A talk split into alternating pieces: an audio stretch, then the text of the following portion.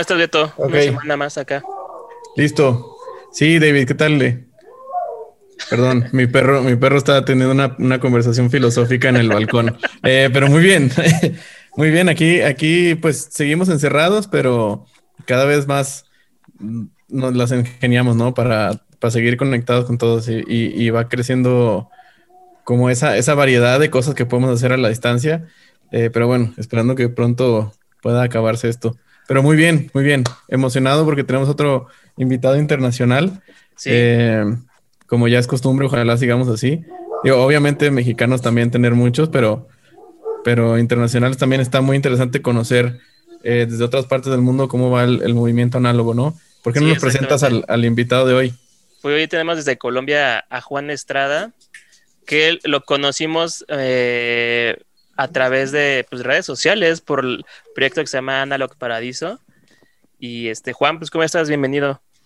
Hey, ¿qué tal? ¿Cómo están? Muchas gracias. ¿Qué tal, Juan? Muy bien. ¿Cómo te, cómo te trata a ti el, coronavirus por allá? Pues no sé, yo, no sé si han visto eh, esos memes de, que cuando uno es freelancer la vida no cambió mucho de los freelancers. Entonces, sí, sí, sí, pues el encierro también el encierro no me ha dado tan duro por eso, porque pues, yo casi siempre he trabajado desde la casa, entonces, pero igual sí está, pues hay restricciones y siguen, siguen estando y ah, a veces es harto. Sí, me, imagino.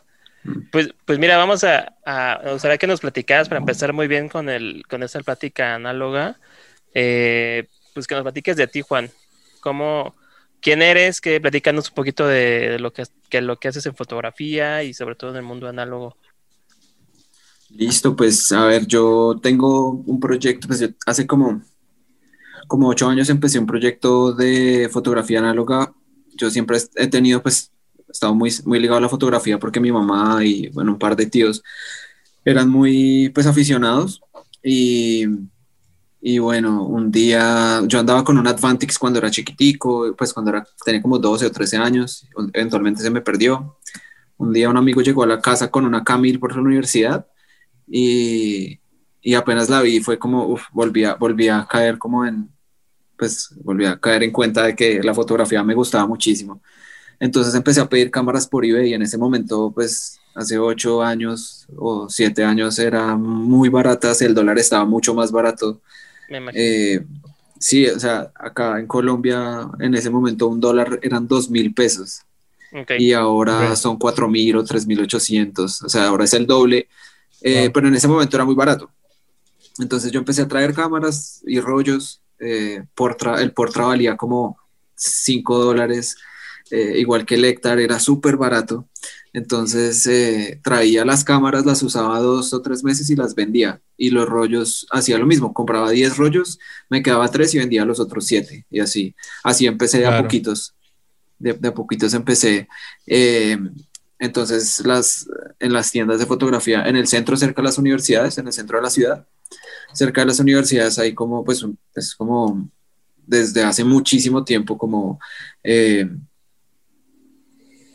¿cómo se dice? Eh, bueno, sí, hace mucho tiempo habían, hay, tiendas y la gente sabe que las tiendas de fotografía son ahí.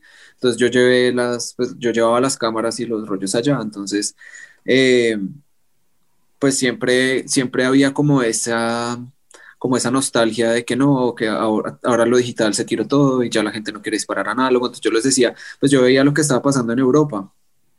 Y pues sí, como el homography. Ajá, exacto, todo lo contrario, la gente ah, estaban empezando a sacar películas nuevas, los del Homography, por ejemplo, eh, y la gente estaba empezando a interesarse, yo les decía a los de las tiendas pues que no, que no fueran a cerrar, porque algunos me decían eso, que no, pues, vamos a ver qué, qué hacemos, vamos a vender las máquinas, sí, súper pesimistas, les decía que esperaran y que esperaran, eventualmente les dije pues que e, eventualmente me di cuenta que pues que habían ciertas personas que se estaban... Eh, pues empezando a, tomar interés y, abrí mi página, y hice un logo, ya lo hice como más, más, eh, más formal. Y así pues empecé, eh, sí, así me, me, empecé dando a conocer y, pues es, soy como, pues ya, ya llevo pues varios años haciéndolo y, Y, bueno, eventualmente empecé a grabar videos. Antes la marca se llamaba diferente, ahora se llama Analog Paradiso. Hace más o menos dos años cambié el nombre. Y, y pues empecé a hacer videos de, pues como con información para que la gente eh, pues aprendiera un poco más. Así no sea pues la cátedra eh, pues súper completa, pero son daticos que a la gente le, le, ha servido. Y, y, bueno, eso, en eso estoy. Creo que a, a, todos nos entra esa, esa necesidad, ¿no? Como de compartir esta información y por así decirlo, como de contagiar a las otras personas y a la vez que vaya creciendo el movimiento. O sea, es, es, algo que no te puedes contener y creo que ahí nos identificamos. Totalmente, totalmente. ajá, dime, dime. No, pues iba a decir que, que, que la gente, o sea, acá, acá es como medio complicado porque los fotógrafos son muy cerrados, el, el gremio es como muy cerrado. Mm. Entonces la gente a veces se acerca como con miedo, como, hey, qué pena que le haga esta pregunta. Y, y a mí me, eso, ah. eso es como, ah, qué lástima que la gente tenga esa, esa percepción, porque pues feo uno llegar, que le hagan una pregunta y que le, digo, uno hacer una pregunta y que le respondan así o que no le respondan. Entonces, eh, a eso aburre a la gente, a la gente que está empezando, eso lo aburre. Entonces, eso es algo que yo siempre he tenido muy, muy presente, como que la gente le coja amor a esto, que le, que le coja aprecio y que no lo saquen, pues, como corriendo por, pues, por la actitud de, de algunas personas, ¿no? Entonces, siempre trato como de hacerlo así, como compartir todo lo que sé. No, aparte que de que le pierde el interés, se aleja, ¿no? Y lo piensa como que es algo que que para ellos ya tal vez ya no vale la pena y es como, bueno, mejor voy a otra cosa y pues ahí se pierde y lamentablemente queda así. Exacto, exacto, exacto. Sí, creo que hay una transición entre generaciones que yo también de donde yo soy del, del, norte de México está ese, ese, como esa sensación de que los fotógrafos de esa, por así llamarla vieja escuela, son, son cerrados para que uno te, o sea, te, te dé información como de buena gana o, o antes era como que fuera como tu maestro, tenías que caerle muy bien y tenías que, no sé, era tener mucha suerte, ¿no? Como para entrar a ese, a ese círculo. Como privilegiado, ¿no? Claro, sí, casi así. Y ahora es, creo que esta generación es todo lo contrario, o sea, es, es como tratar de quitarle ese estigma a, a la fotografía y compartir, compartir pues toda la info que se tiene, porque si no, pues si somos poquitos, si nos quedamos poquitos, se van a, se van a ir acabando los rollos y se va a ir acabando el, mercado análogo para todos, ¿no? Sí, es cierto, es cierto, totalmente de acuerdo. No, y hay que aprovechar que pues las generaciones que nacieron como con lo digital ya, yo, yo nací en un momento, o sea, yo nací en el momento en el que empezó lo, digital, que pasó del análogo al digital de, de Advantix, de hecho, pasó de Advantix a digital. Y, Ajá y hay que aprovechar que hay mucha gente eh, interesada, sobre todo las generaciones más nuevas, que nacieron con un celular ya de gama, de una, que tomaban buenas fotos, ni siquiera, o sea, ya con el celular que tomaban las fotos, ¿sí? Yo, yo vi como toda la transición, entonces hay que, hay que aprovechar que ellos tienen pues como toda la actitud y todas las ganas de aprender y, y pasarles eso a, a, ellos de la, pues, de la forma que uno pueda. Sí, claro, o sea, para ellos es como cosa prehistórica, ¿no? El, análogo, es como, como si yo hubiera muerto. Nosotros todavía nos tocó, en, incluso en la, en la universidad a mí me tocó tener clases de, revelado, foto análoga y todo. Ya después, yo me acuerdo, y ya existía lo digital, pero, pero de todos modos en los planes de estudio seguían. Yo me acuerdo la, primera vez que usé una cámara digital eh, fue, creo que estaba yo en la prepa, debe haber sido en 2000, 2000 2001 y era una, una cámara digital de Sony que usaba disquete, el disquete, el, ah, claro, se metía por un lado y tenía una pantalla gigante así y, la. Esa, exactamente esa, la Mavica. y que, y que se, se, le movía el, tenía la pantalla y se le movía como el, el, el, el grip. Acá. Ajá, el grip con lente. Sí, sí, sí. Y le cabían como 10 fotos y tenía una pantalla gigante y era una resolución como de 3 megapíxeles o 2. Sí, sí, sí. Yo el otro día estaba revisando. la primera. Yo el otro día estaba revisando mi correo y eh, tenía. Estaba viendo unos correos del 2000. A mí, yo tengo Gmail desde que los, desde que los, desde que uno podría verlo con invitación. O sea, no, no uno no se metía a gmail.com y decía, sino que me mandaron la invitación. O sea, lo tengo hace mucho tiempo. y estuve mirando los correos más viejos y, y habían unas fotos. Había, yo me acuerdo que con el celular uno tomaba la foto y la mandaba por MMS al, al, al correo. y la foto es así de grande, es así de grande. y eso era, en esa época, eso era la locura y no se entiende nada, pero pues estaba ahí hace muchísimo tiempo y pues, o sea, yo no entiendo todavía la, la, la, la, pues la lógica, porque es que en serio no se entendía nada, era una foto así de grande que no se entendía porque muy, muy pixelada. Entonces, eh, sí, tocó, tocó pasar totalmente esa transición y, y, pues no sé, debió haber durado más la, la, fotografía análoga, pero metieron el digital así de como... De golpe todo. De golpe y ustedes miren cómo se las arreglan, compren las cámaras y ya después miramos qué hacemos. pero sí era muy, no sé, muy raro. Sí, de hecho yo me acuerdo que esas fotografías que mandabas por MMS, me acuerdo que, que siempre era una bronca y me acuerdo que yo buscaba un celular eh, con infrarrojo para poder pasar las imágenes porque era más rápido. Y este, porque en MMS te costaba datos, bueno, en ese momento te costaba dinero tal cual el MMS. Y este, y yo recuerdo que en la, en la escuela nos pasábamos cosas por infrarrojo y lo dejábamos en las mochilas eh, adentro, los celulares pegados, apareándose literal, para pasar a una canción. Si una clase era una canción así casi. Uh, pero uh, sí, ¿no? Se demoraba mucho y no había Bluetooth. No, no había Bluetooth. Sí, sí, sí.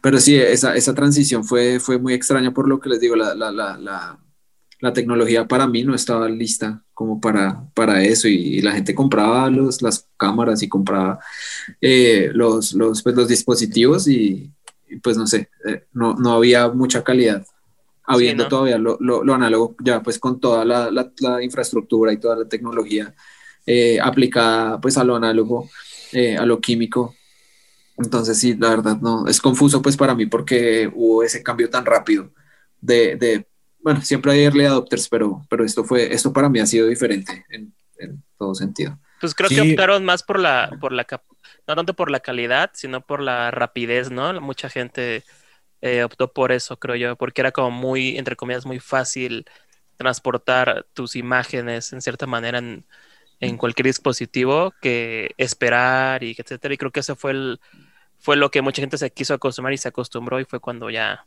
hubo el cambio. Sí, que estaba presente, estaba presente, o sea, no, había que llevar el rollo y esperar así fuera. Yo me acuerdo que en esa época era una hora. Los avisos decían eh, revelado en una hora, entonces uno dejaba el rollo y, a la hora ya tenía las fotos impresas. Entonces sí, lo, lo, lo, lo, novedoso de la situación de tener ahí uno portátil, pues la, seguro, seguro era eso. Sí, pero yo estoy de acuerdo contigo, Juan, porque esa, las cámaras del principio era, era una tecnología tan nueva que tenía tantas capacidades de renovarse que tú comprabas una cámara y a los 40 minutos salía una nueva con un, una función más, con un poquito más. O sea, era, a, cada rato salían cámaras con más cosas, con más cosas, con más cosas, hasta que creo que hay un, hay un momento ahorita en la curva donde hay, hay como un, voy a decir como una, como una homologación digital donde, pues, la marca, ¿no? Ah, la marca ahora casi que es, pues ya es como preferencia, porque todas te dan una calidad de imagen que, que no te la acabas, es como un, render de la vida real.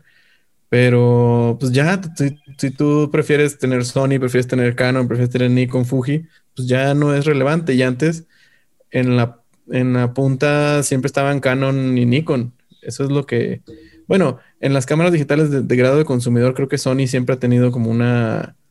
Una presencia, ¿no? Una, gran presencia y una gran innovación en, las cámaras, así de ya sea celular. Yo me acuerdo, el primer, el primer celular que tuve con cámara fue un Sony. Ericsson. Exacto, un Ericsson y era una locura. tenía una cámara. La que se ponía abajo, la.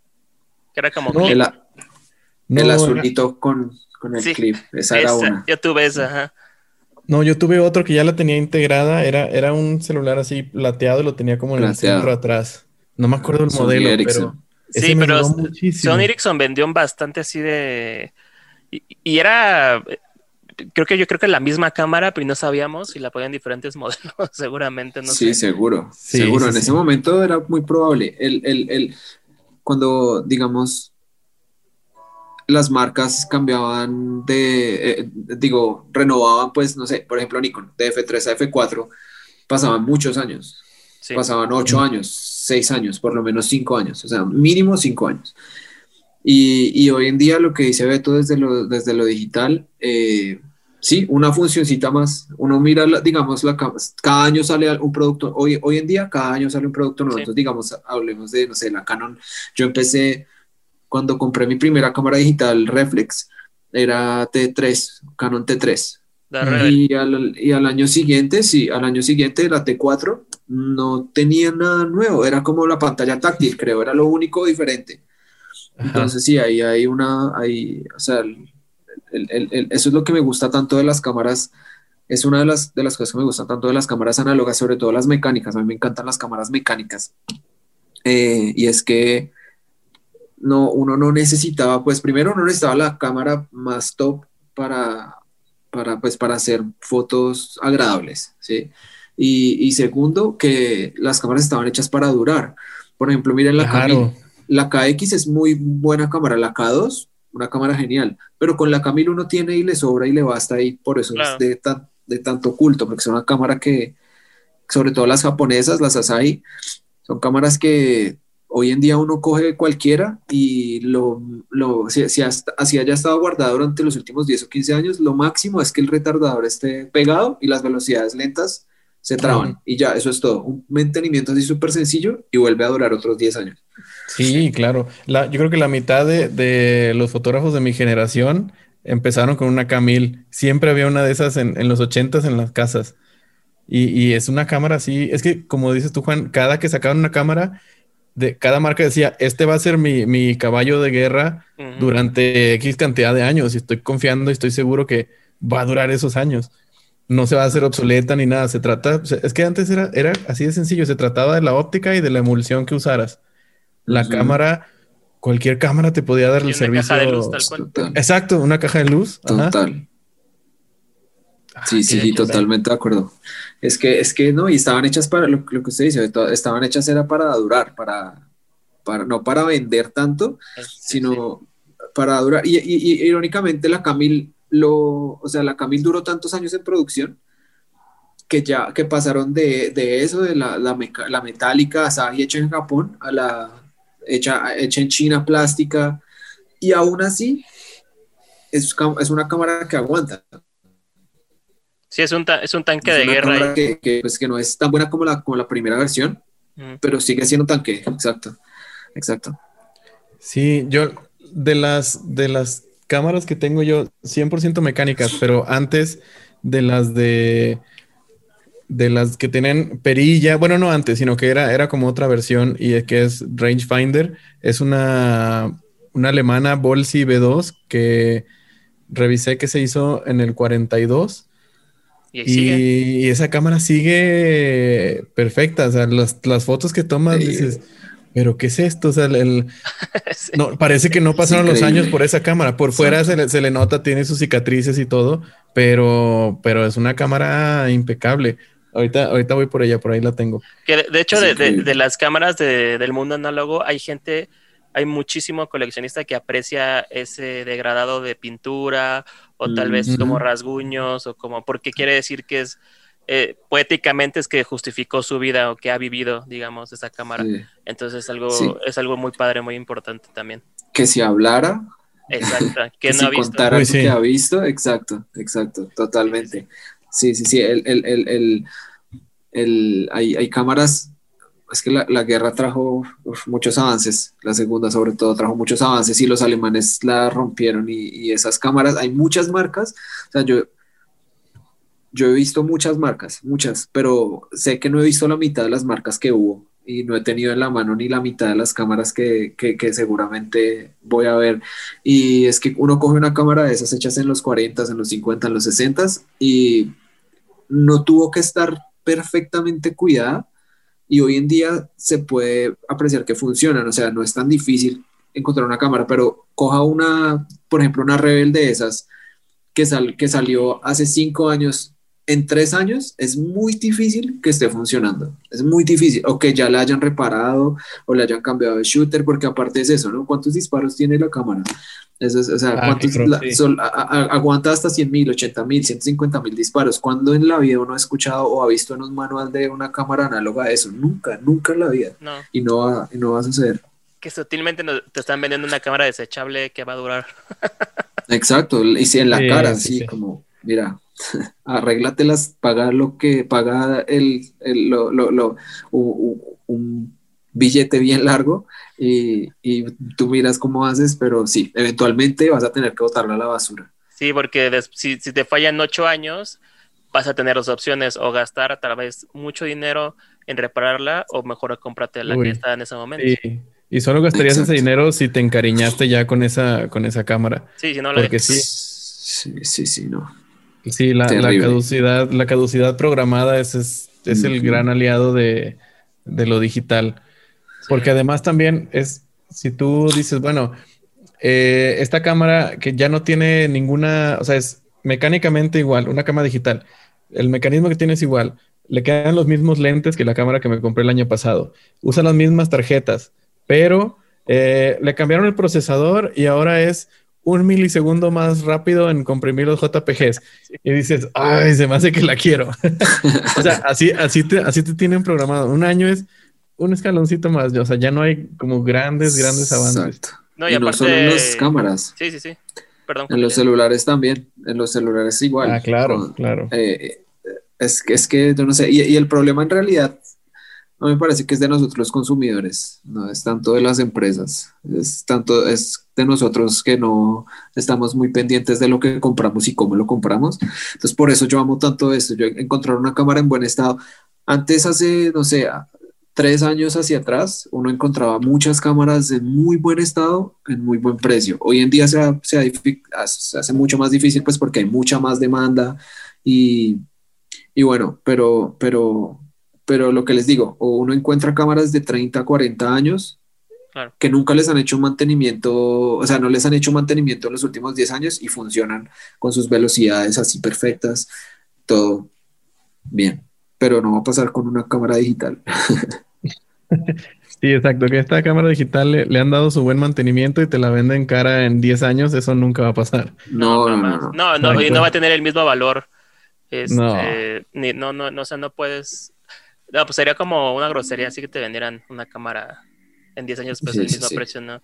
Y de hecho, ahorita que dicen de las monturas, por ejemplo, Nikon es una, es una marca que, que es bien interesante porque por la montura puedes usar este, pues digamos que a través del tiempo la, lo- la longevidad de los objetivos este, sigue, sigue vigente y lo puedes. o Digo, ya, ya ya existen adaptadores para todas las marcas, para Sony, pero digamos como Nikon eh, respetó eso, es como mi montura F. Mi montura Sí. F siempre va a estar ahí presente. Entonces puedes usar un, Y un lente viejo en tu cámara digital, digamos, que tengas ahorita.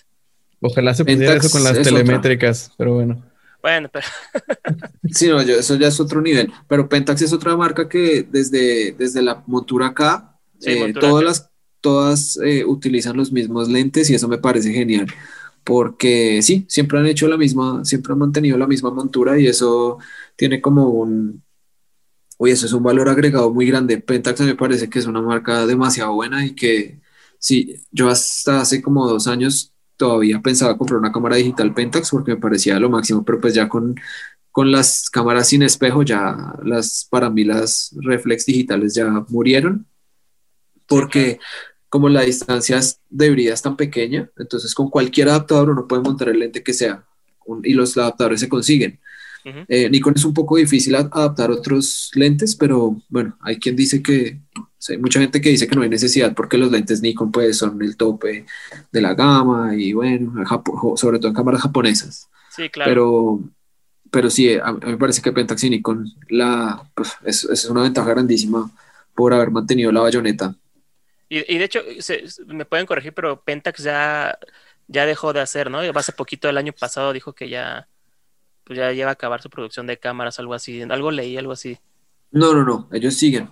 Todas De hecho, van a sacar, pronto van a sacar otra cámara. Hace poco vi, pues yo estoy en el, como los lentes son eh, pues los mismos, mucha gente utiliza los lentes eh, de autofoco análogos en, en, las cámaras digitales de Pentax.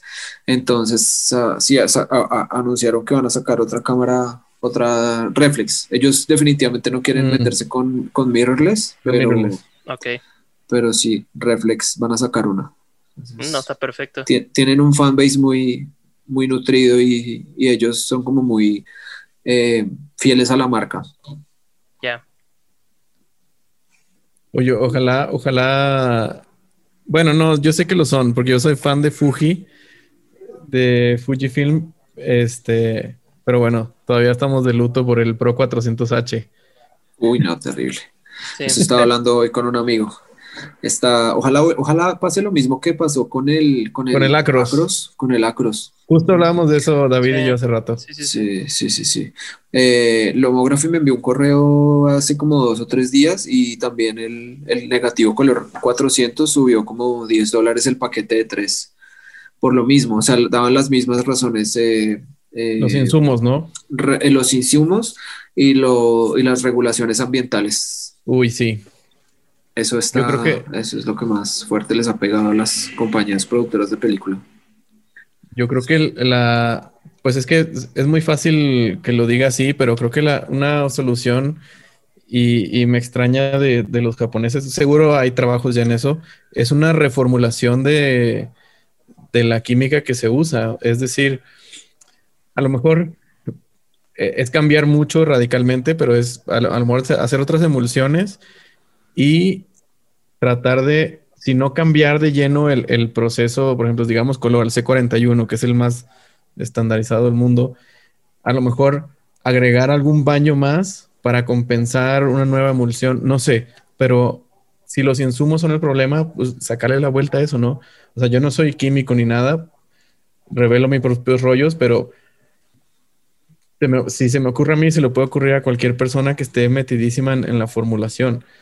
No sé qué ustedes piensen de pues, eso, estoy diciendo a mí parece Que hay dos, a mí me parece que hay dos puntos eh, importantes. El primero, pues que la tecnología hoy en día está tan avanzada y, hemos encontrado tantas, eh, o sea, la película color eh, salió cuando hace, hace 60, 70 años más o menos se puso pues de moda. En ese momento la, la, la, o sea, la tecnología y lo que conocíamos de, de, materiales crudos para hacer esas cosas no son, eran una fracción de lo que hay hoy en día. Entonces, por ese lado, usted tiene razón. Es muy probable que haya algo eh, que, que, que, así como la plata en su momento reaccionaba a la luz, haya otro, otro insumo que no sea basado en plata, porque pues la plata sube y sube de precio, pues porque es un bien, un bien finito. Entonces, pues eso, eso, eso por un lado. Y, pero por el otro lado, pues eh, no se sabe qué tanto cambie, qué tanto cambie el feel de las, de las fotos, el look, pues como, entonces, y parte de eso, pues también es que es la tecnología de, de siglos pasados, entonces cambiarse, o sea, cambiaría toda la fotografía análoga a algo totalmente nuevo. Eh, eso, eso eso. Y lo otro que, se me acaba de venir a la mente, a la mente es eh, las cámaras de Polaroid, las, últimas cámaras de Polaroid, que son cámaras como digitales que uno toma la foto y puede escoger en, el, en la pantalla cuál imprimir. Claro. Y el papel, el papel no es como antes que tenía su bolsita de químicos abajo y sale así, sino es un papel que se llama, creo que es e-ink, no mentira, e-ink son los Kinder. Bueno, eh, se, se, puede escoger qué foto imprimir. Entonces, no sé si, no sé si eso tenga, tenga plata, pero me, me, entró la curiosidad por eso que acaba de decir. Sí, hace sentido, ¿no? sí, puede ser. Porque esas, Polaroid sacó su impresora y, Fuji también tiene, tiene la Instant, Instax Print, no sé, algo así, que tú desde el celular mandas imprimir las que quieras y salen así en este formato como de, como de instantánea. Sí, de hecho. Eh, y, de hecho también te permite escanear, hay un no, un aparato de Polaroid que te permite escanear negativo 35 milímetros y, pasarlo a, película de Polaroid y sacar la, tu, impresión de Polaroid como si fuera tomado ahí originalmente. Yo quiero ver esta Instax Printer. Esa sí no lo he escuchado. Ah, bueno, acá ya la vi, pero funciona igual. O sea, tiene, es el papelito con la bolsita de químico. Ah, ya, entonces se expone ahí como con una pantalla internamente, yo creo. Exacto, algo así. Ah, bueno, esa, esa entonces también peligra. Es lo mismo, es lo mismo. Si es base, plata, peligra también. Exacto, exacto, a eso me refiero. Es el mismo, es la misma idea de, de, de Polaroid, pero las de Polaroid es el papel como tal, o sea, no es Mm. No es que los químicos se rieguen hacia el, hacia el papel y se exponga, sino se que revela es el papel el que se revela directamente, como que lo, se expone directamente. No sé, tengo que, tengo que revisar porque es muy interesante y eso de pronto puede ser una solución si no es eh, basado en la plata, ¿no? Eh, hay otra cosa y es que la gente, mucha, mucha gente me dice que si no, que si no hay una película vegana, porque como está basado en la gelatina, pues si la gelatina viene de pues de, la, de las reses y eso, sí. es origen animal. eso, es, eso es otra cosa que, que deberían, o sea, el, el que le pegue a eso, uff, hace un, hace, hace, eso es un breakthrough muy, muy, muy brutal. Es muy sensible, ¿no? La forma, El que se invente la forma de, de, hacer película que no tenga que ver con origen animal, también sería, uff, o sea, habría una porción muy grande de personas que, que empezarían a, a utilizar película. Sí, de hecho sí está interesante eso. Y, lo tocan en varios foros, pero como que es un secreto a voces que como que no gustan de, hablar porque saben que en un momento dado si sale como más a la luz el tema, pues va a ser el, es un knockout que sí puede ser muy, muy sensible para muchos. Sí, sí, sí, sí. No, he pensado en eso, claro, donde una empresa no sé, donde PETA se vaya de cabeza contra el film o algo así, es, Uy. sí, se acaba todo, se acaba todo. ni, hablar. Hasta pueden programar una inteligencia artificial para que hagan, eh, para que la inteligencia artificial investigue como una analogía de la... Es que hoy en día todo se puede, es que para mí, es, para mí eso es, absurdo. Sí, que haga el cálculo, que hagan una computadora y la dejen un año haciendo un cálculo para que digas, busca la solución de esto, regresamos. Exacto, algo así. Y, y, seguro la, la, entregan, falta es como la, la, la como el respaldo económico para que pongan a, no sé, un equipo de personas y le digan, bueno, póngase a hacer esto y, en un año hablamos. Bueno, hay que, hay que mandarle un mail a Elon Musk inmediatamente. Ándale, uno a Elon o al Jeff. al Jeff Bezos, ajá. ¿Cómo piensas tomar fotos en Marte? Ah? claro. Así le decimos, mira, la luna fue una Hasselblad, ¿tú qué vas a llevar a Marte? ¿Qué quieres llevar allá? Totalmente. Y ya con eso picamos el orgullo y seguro a reinventar el film. Lanzas la granada nada más. Lanzas la granada y te alejas un poco a ver qué pasa. Ajá, a ver Ajá, y nada, y saca, saca una emulsión nueva y, que el revelado sea con un solo químico, ¿no? Y ecológico aparte. Pero se revela todo en, un Tesla, si no, no. Como los monobath de Cinesteel. Exacto, como los monobath de Cinesteel o de, bueno, hay varios, pero sí, un monobath así bien interesante. Justo. Sí, estaría muy bueno. Digo, vamos a regresar otra vez a la plática, digo, ya estábamos grabando, pero ahora sí vamos a regresarla para pues es que tocamos todos los temas así de la nada, tocamos muchos temas bien, interesantes ahí. Sí, Juan, el, además, o sea, de, tu movimiento y tu, o sea, tu, proyecto y la pasión que le pones, ¿cómo ves la, escena de fotografía análoga en, en, Colombia? Porque la verdad, tenemos un poco de noción de, por ejemplo, nosotros de Europa, obviamente lo que pasa aquí en México, Estados Unidos, pues, ¿cómo no saberlo? Eh, en Colombia, cuéntanos un poco porque justo hablábamos antes de, iniciar la grabación y le decía a David, pues es que no, no, no, o sea, yo no tengo tanta información de cómo está en Colombia. O sea, sé que hay algo de movimiento en Panamá, eh, Argentina. en Argentina también, pero Colombia, tú eres nuestro, nuestro guía. Eh, bueno, en Argentina, o sea, en Argentina hay bastante gente. Acá en Colombia, a ver, ¿cómo les explico yo esto? Aparte, aparte de las de las tiendas que les digo que son así tradicionales, esa es una palabra que se me ha olvidado, tradicionales, que son de cerca de la Universidad del Centro de Bogotá, a las universidades, eh, solo había otra persona, que, o sea, que yo conocí, ¿no? Creo que, creo que no había más, pues porque era tan pequeño, solo había otra persona que traía papeles y rollos, y yo, eh, durante los últimos ocho años, más o menos. Luego, en los últimos dos años, eh, pues el, boom fue así súper evidente, ya las cámaras se acabaron, los precios se triplicaron.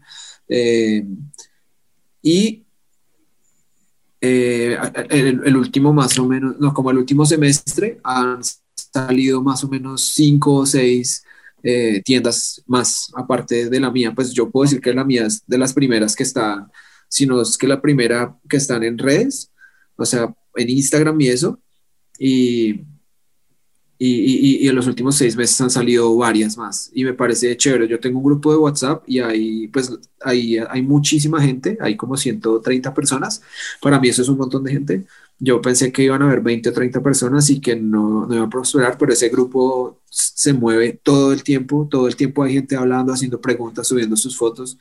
Eh, y lo que les digo, las también hay tiendas, hay gente trayendo eh, película de Film Photography Project, hay gente trayendo Fuji, hay gente trayendo su, eh, Candy, eh, Street Candy, y pues yo traigo como lo más, yo traigo como lo más tradicional también, Ilford, HP5 Delta y los Kodak conocidos. Yo pues yo no he traído nada así súper especial, pero sí, hay mucha, mucha, mucha gente. Y otra cosa así como para que se, como para que se den una idea, yo antes tenía otro trabajo, trabajaba pues con sistemas y programaba y hacía cosas y me tocó dejar eso y ya pues duermo tres, cuatro horas diarias porque tengo tan, tanta gente me pide que revele que, que ya, o sea, hay mucha gente, mucha, mucha gente de, de en, en, los últimos dos años, mm, o sea, se multiplicó de una manera muy, muy, muy, o sea, exponencial, no sé. Eh, y no sé, la verdad no sé en realidad qué se debe, pero la, mayor, la gran mayoría son, son personas que tienen entre 18 y 25 años más o menos, como ese, ese es lo más, eh, como la, la, mayor cantidad de personas están en ese grupo de, de edad. Y, también, y no solo la fotografía de película, también eh, cianotipo, eh, y todo, todos los, los procesos del siglo pasado y antepasado se, o sea, uno, cualquier persona eh, como de ese rango de edad sabe de qué, pues de qué se, de qué se trata más o menos. Yo creo que, la salvación también está en el, en el cianotipo, en el ambrotipo y, en el Van Dyke. Justo estoy tomando un curso ahora los sábados de, de cianotipia con una chica argentina que es una máster, máster así en, procesos alternativos, se llama Celica Bellis. Eh, te recomiendo que la, sigas ahí en, Instagram porque sabe muchísimo y, le, le, preguntas em, y ya ella te, puede orientar y todo. Y, justo abrió un curso de, cianotipia y me inscribí inmediatamente. Y, Vamos a buscarla una vez antes de que se me olvide. Celica Bellis. Su, la página de su proyecto se llama Superficies Sensibles. Y ya de ahí te puedes, te puedes derivar a, su página, a su Instagram personal. Bien, ya lo encontré, severo. Sí. Chévere. Y, y, sí, o sea, creo que esa es una, una, muy buena alternativa porque estaba viendo los, los, justo me llegó mi kit entre semana y estaba viendo los químicos que, que se utilizan y, y pues no, no depende de la plata, pero eh, pues sí son procesos más complicados porque tiene muchos pasos intermedios y tienes que preparar ahí el, negativo y son de contacto y la exposición depende del sol, pero pues puede variar de entre 15 minutos hasta un par de horas, depende de lo que quieras hacer. Pero, pero estoy seguro que cuando tenga los primeros resultados en ese, en ese taller me voy a, me voy a enamorar de eso. Sí. así como me pasó con la, con la análoga. O sea, cuando yo, cuando yo estaba, pues eh, siempre estuvo. La primera cámara que tuve análoga, yo creo que eh, además de la, de la Pentax Camille que, que, me heredaron mis papás, la primera que yo me compré fue una Nikon FM10, de las doraditas, así las de reportero de, de, de, finales de los 70, eh, que me la robaron, por cierto, como una extraña. pero, pero esa me la compré en el ay, como en el 2005, 2006, me la compré después de la Pentax. Y ya, pues ahí empecé a, después de la escuela, empecé a, aprender a revelar bien, porque en la escuela me enseñaron mal, siempre digo esto, pero pero es la verdad. Eh, y los que tomamos foto análoga en ese entonces éramos como, como, no sé, como gente atenida al pasado, ¿no? Como los románticos, así los que no querían dejar ir. Y después de ese, de ese valle viene este pico al que te refieres tú, Juan, que, en los últimos años se ha multiplicado de manera impresionante. Y yo creo también que es en base a, que hay más información y a las redes sociales, específicamente YouTube, yo creo. Creo que también se debe a eso porque es pues es un tema muy interesante. El que se interesa se clava y cuando estás viendo ese contenido de, toda esta gente que sube contenido a YouTube y, que, que da esta información así como tú también la compartes, pues hay un momento donde ya no te aguantas y te pones a, buscar en, en, eBay una cámara digital o buscas en tu, en tu ciudad quién vende, digo, cámara análoga, quién vende una cámara análoga y ya quieres ver de qué se trata eso, ¿no? Y una vez que tomas tu primer rollo, ya, ahí te quedaste. Sí, a mí me pasó que Sí, exacto, es un vicio, es que es literal. Yo en, ese mismo año, en 2005, finales de 2005, yo tomé un curso de fotografía y era solo laboratorio blanco y negro y bueno, no lo terminé, pero alcancé a revelar y me mostraron cómo se hacían positivos con la ampliadora y bueno, después, bueno, pasaron varios años y hace más o menos seis años, eh, justamente un amigo mexicano eh, que se llama César Romero, eh, yo fui hay una biblioteca muy bonita acá que se llama Virgilio Barco y me fui a tomar unas fotos y vi a una persona pasar con una brónica de TRS, entonces fui y le hablé y era él. Era, ahí lo ah. Conocí. Ahí lo conocí. Entonces, bueno, nos hicimos amigos y eventualmente yo compré una persona que había venido a Estados Unidos con muchas cosas de, de International eh, Centro Photography en Nueva York, él trabajaba allá, sí, mm. y trajo muchos químicos, trajo muchos lentes, muchas cosas, le compré muchas cosas y yo tenía ahí los químicos, pero nunca los había usado porque pues habían pasado ya más de 10 años desde que revelé en el curso. Y bueno, eh, estábamos con César en, en, en, mi casa y dijimos, bueno, tomemos un par de rollos y los revelamos. Y él ya lo había hecho y yo me acuerdo tanto esa, esa, esa alegría de ver el rollo así como ya con las fotos y yo no, yo no, yo me acuerdo que no lo podía creer y se me había olvidado en realidad del curso que hice, se me había olvidado por completo. Y esta, eh, desde esa vez quedé así marcado por, por, el, por el proceso, porque no, es que es muy loco, es muy loco tener, tener, tomar las fotos en un pedazo de acetato y meterlo en una agüita y que salga la foto, eso para mí es, básicamente, ¿no? básicamente. Eh, entonces eso, eso a mí me gusta mucho cuando yo dicto cursos de revelado, la cara de, de estos, de estos chinos que están eh, acostumbrados a su celular de 200 millones de megapíxeles, a sus cámaras, a sus monitores gamers 4K, así, verles, verles la cara de ver un acetato así chiquito, así súper granulado, como ver la cara de satisfacción de que lograron eso, eso para mí es muy, muy, eso es invaluable, invaluable. Y es que no sé si estén de acuerdo conmigo, pero muchas de las tendencias y estilo de edición de fotografía digital van enfocadas a tratar de emular cómo se veían las emulsiones o cómo se ven las emulsiones. Entonces, cuando, y muchas veces yo me acuerdo que, ten, o sea, cuando estaba este, este boom levantando, varios amigos que hacían bodas, foto de boda en, en digital, empezaban a hacer, bueno, voy a, voy a tirar a lo mejor la mitad de, los retratos que hago, los voy a tirar en análogo. Y cuando revelaban los rollos y les llegaban las fotos, decía, pues que esta ya está para, le limpio dos cositas y está para imprimirse o para mandarlo o para publicarla. Me estoy ahorrando eh, X tiempo de, postproducción y edición tratando de llegar al mismo efecto. Entonces, eh, conozco en, en, en Monterrey por lo menos dos que se pasaron a full, full análogo en fotografía de boda.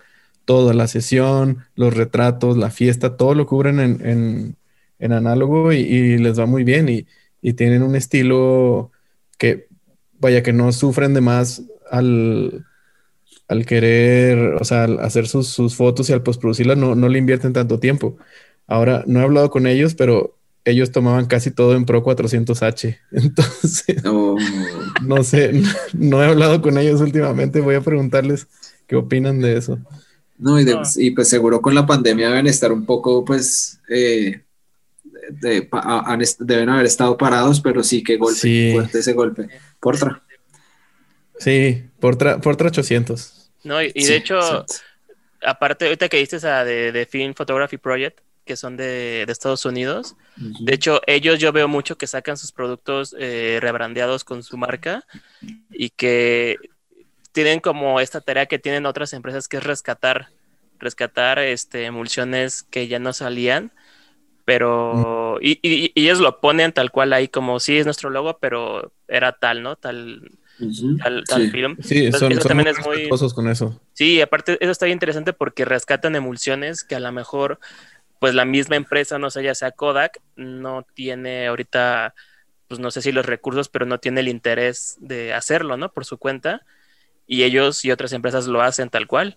Y lo digo tal cual el caso de Cinesteel también, ¿no? Que es como. Eso estaba pensando. Que pues básicamente pues, es Kodak, es film de Kodak, pero rebrandeado con Cinesteel. Entonces está, muy interesante eso también de que pues rebrandean y sacan y reviven ese, ese... Lo mismo que pasó con, con Candy, con Street Candy. Sí, que por ahí estaba leyendo, pues hace rato y eso y era, este, este man creo que es de Francia o de Bélgica, eh, y él se fue para Japón, a donde Bellamy Hunt, el de Japan Camera Hunter, y él le explicó cómo había sacado el, el, el Streetman 400 que, que, Japan Camera Hunter vende. Y es eso, es una película que se utilizaba para los cajeros automáticos, eh, por, para la seguridad. Entonces, cuando uno metía eh, la tarjeta, le tomaba una foto con esa película. Entonces, esa es una película de seguridad. Él la cogió, habló con la, con la empresa compró no sé cuánto y, la rebrandió y la vende como, como street candy. Sí, de hecho. Y también, de hecho, están los de. ¿Cómo se llama? Wabi, Wasi, o no me acuerdo.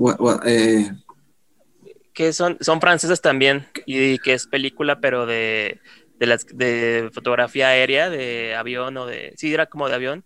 Y es. Ah, ¿Cómo se llama? Yo sé cuál es. Wasi, no me acuerdo, es algo con W, pero me acuerdo cómo se llama, pero ellos hacen eso. Y de hecho es película de ISO. Washi, Washi. Washi.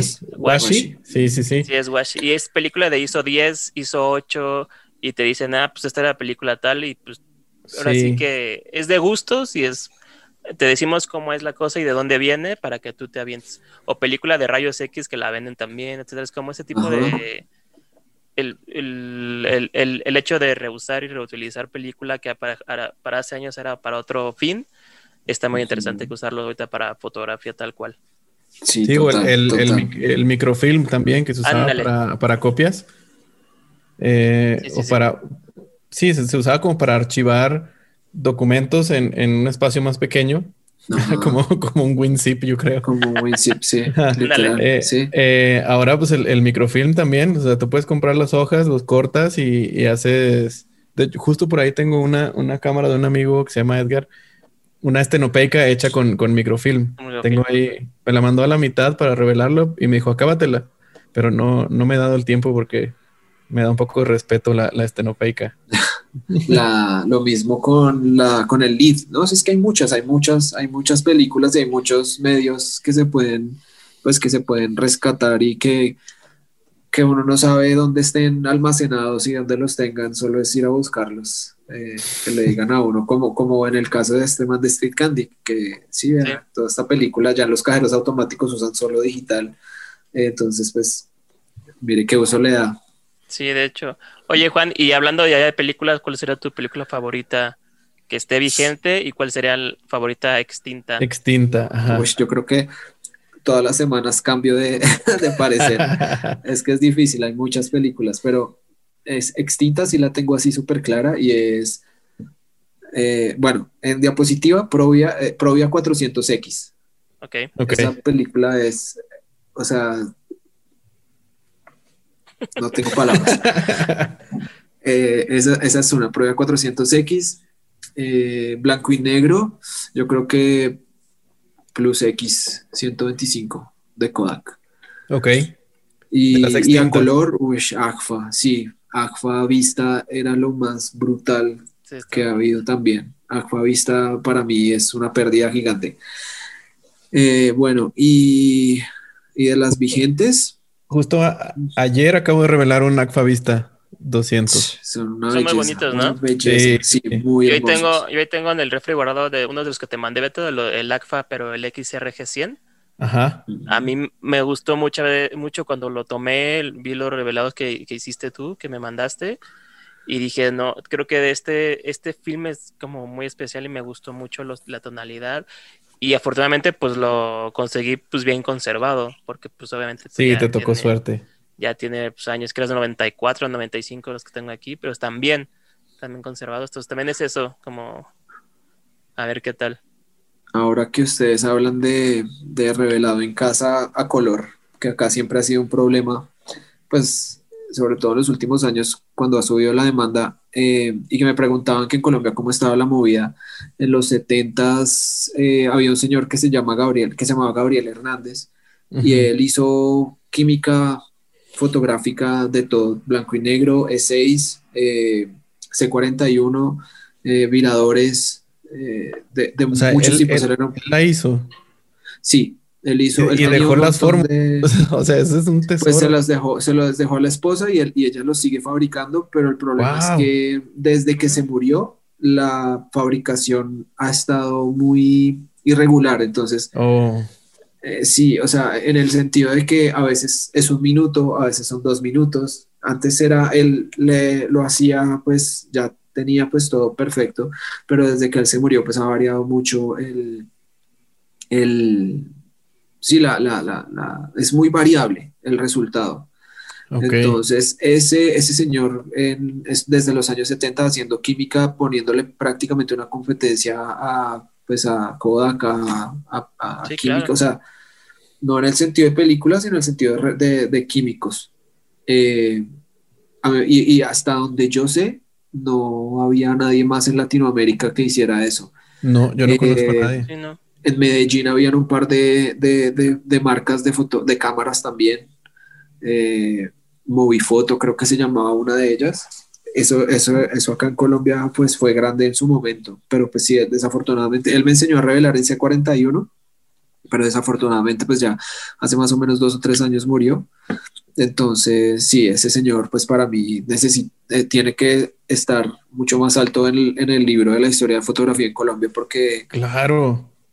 Porque él hacía sus químicos, él tenía, él se fue a estudiar química en Alemania y se consiguió unos, unos libros, él me mostró pues toda su biblioteca y tenía un montón de fotocopias de, de libros fotocopiados de, de química, de química fotográfica de Kodak sobre todo, Ujú. y pues ojalá eso, no sé, siempre he tenido ganas de decirle a la, pues a la esposa que, que me deje eh, acceder a esa información de alguna forma para, para Uy, preservarla, ¿no? Claro. Estaría, Sí, sí. estaría buenísimo. ¿Cómo dices que se llama? Para, lo quiero investigar más. Ga- Gabriel Hernández. Gabriel Hernández. Gabriel Hernández, Química Fotográfica. Hay una página que es como hecha en cua- punto 4K, punto TK, punto TK. Ah, punto TK, ok. Ajá. Es un poco locura. difícil de, de, Pero de- la- de navegar, pero sí, ahí está. Pero en Latinoamérica sí, no, no, ni, pues en, en, no, en la parte sur del continente, incluido México, no, yo no, no conocía a nadie que, que, que hiciera químicos y menos E6 y C41, porque Sí. pues el, el, el rodinal, pues ahí vas a la farmacia y casi que lo puedes, lo puedes hacer, pero... No, de 76, de blanco y negro, él hacía una- Wow. ese 76 que él hacía y el fijador también es, pues es sencillo de hacer y de, y de- y de- y ese sí se puede utilizar. Yo lo utilizo para enseñarle a, a la, a la gente con ese. Eh, entonces sí, im- importante, ese, ese- ese señor fue, fue importante para la fotografía acá en Colombia. claro, ¿no? Sí, Pues sí. Y ese, ese tipo de héroes son los que faltan, porque ahorita, pues, ¿quiénes son eh, los que dan competencia? Eh, Tetenal, Colortec, ah, Arista, ¿quién más hace Eh, químicos? Hay unos eh, italianos que se llaman Bellini. QWD, Quiet Retrieving, Ah, sí, que están haciendo película de eh, revelado de SN de cine. pues. SN2, sí. SN2. ajá. SN2, eh, Cine Steel, eh, Film Photography Project y, y pues ya, y Lomography, bueno, y el, el Rodinal, Bueno, que el Rodinal, químicos, pero Sí, pero son unos héroes de, las, de las películas y de las emulsiones. Creo que... Y de hecho apenas yo vi que están, eh, una, la compañía esta alemana Orbo, que iba a sacar ah. este... Era, no era químico, era película. Era, era película, iba a sacar otra vez a color, que había anunciado en una entrevista que iban otra vez a sacar a color. Y entonces también fue como, y justo fue como una semana antes de lo que pasó ahorita con Fuji, que se fue a 400, fue este, anunciaron ellos que a color iban a sacar. Entonces yo creo que sí hay como, digo, de esto, de, esto que hablabas tú de, de, la receta esta de químicos, pues sí no, bueno, las fórmulas, perdón, de químicos, pues no, así que no. Y de hecho con Beto platicó otra vez de cámaras de equipo, ¿verdad, Beto? Así como hechas aquí en, en por ejemplo, en México, yo no, como que no recuerdo, pero Beto me dice que sí había unas en Monterrey. Solo, yo solo conozco una de, de Monterrey que se llamaba Espino Barros. El modelo más famoso fue, se llamaba la cámara Nova y eran cámaras de. Si mal no recuerdo, esa era. ¿4.5 o eh, creo que era 4.5 y seguramente tenían una 8x10 también. Y creo que está por ahí en un museo. Pero, pero sí, son cámaras, unas cámaras gigantes así de estudio que traían como sus propias rueditas y todo, pero marca mexicana de, de foto. Sí. De cámaras, más bien sí, eh, acá, yo creo... esa marca que les digo estaba en Medellín. No el señor que el señor que hacía los químicos estaba acá en Bogotá, él era de acá en Bogotá, pero las cámaras, eh, las fábricas de cámaras que son dos, hasta donde yo conozco, eh, en Medellín también, en, otras ciudades. Sí, y, y, aparte es que esa la producción de cámaras de equipo también es, es raro, o sea, no es como que cualquiera se pueda dar ese lujo de poder producir en masa tantos equipos sí es muy complicado, muy, muy complicado. Sí, pues mandar, yo no sé si las hacían ellos como tal o si las mandaban a hacer a otro país, a, una fábrica, digamos, como por ejemplo, el, ahorita que Beto habla de la FM10, eh, no sé si han escuchado, esa es una, esa es una cámara hecha por cocina. Sí, que es la misma, es una, hay una Rico de la misma, con el mismo cuerpo, la Olympus OM2000 es la misma. Sí, que además la rebrandeaban, ¿no? O ponían como exacto. para identificarlas. Exactamente. Entonces es, eh, eh, había una Phoenix. Hay un montón de marcas con ese mismo cuerpo. Una Voigtlander también. Entonces de pronto era algo así, pues no, no sé, la verdad.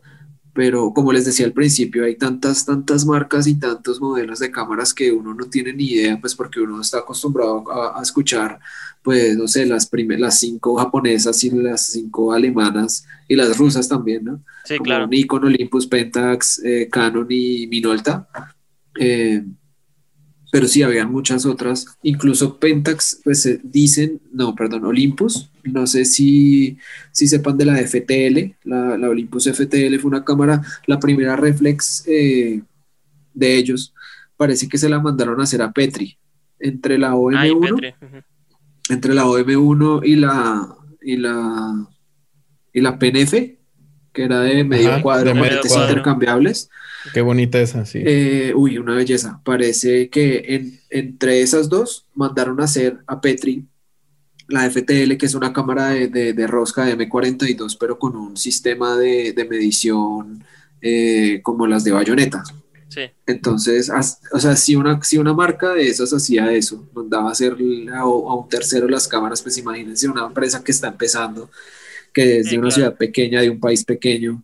Sí, difícil. Pues de, hecho, pues de hecho, hasta mismo Leica lo llegó a hacer con Minolta, que pues, compartieron modelos para, más bien de tú desarrollas y te permito sacar eh, una marca, un, una cámara y pues ahí salieron las gemelitas, la R3 y R4. La R3 y R4, la, la, CL, la CL. entonces ahí sacaron, fueron hermanas un momento y después se separaron los caminos, pero se ayudaron a sobrevivir. Digo, al final pues Minolta padeció, pero Leica ahí sigue. O sea, así es como estrategias que hacen y que necesitaban hacer. Esa historia me gusta bastante porque la, según entiendo, Leica escogió a Minolta porque Minolta no estaba pendiente de los números eh, de resolución por línea y no sé decir los, números en el papel, sino que Leica, eh, Minolta quería hacer una imagen bonita, quería que los productos produjeran imágenes bonitas y por eso Leica escogió a Minolta. Eh, Minolta para mí es una de las mejores marcas y a mí me parece que el éxito de Sony hoy en día es, se debe a, eso, a Minolta, a comprar las patentes cuando absorbieron Sí, que era que absorbió a Cónica Minolta, ¿no? Después. Exacto. Que también Cónica Sí. es. Está, está, pues, para mí se me hace como una marca muy bonita y que tenía, por ejemplo, objetivos de primera, primera línea también. Total, totalmente. Sí, pero Sí, sí, de hecho sí. Y tenían rollos muy de gra- grado de consumidor, pero que no eran nada malos. Tenían emulsión, emulsión bastante decente. Sí, De- ah, sí, pues, es cierto. De rollos que comprabas en la farmacia en sí, los sí. ochentas, pero que, o sea, que qué gusto daría que dijeran, vamos a sacar un, un rollo otra vez, un cónica grado consumidor. Puta, se aplaudiría muchísimo, Sí. aunque sea. Es- espérenme un segundo que les quiero mostrar algo. Ajá. A ver, a ver, a ver. Ah.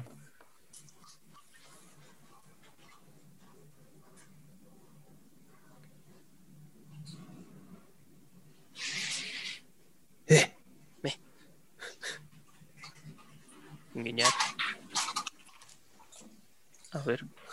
Hablando de esto, de Cónica Minolta y de los lentes y de, los, de las películas pues, de consumidor, hace unos tres o cuatro Ah, años trajeron esto.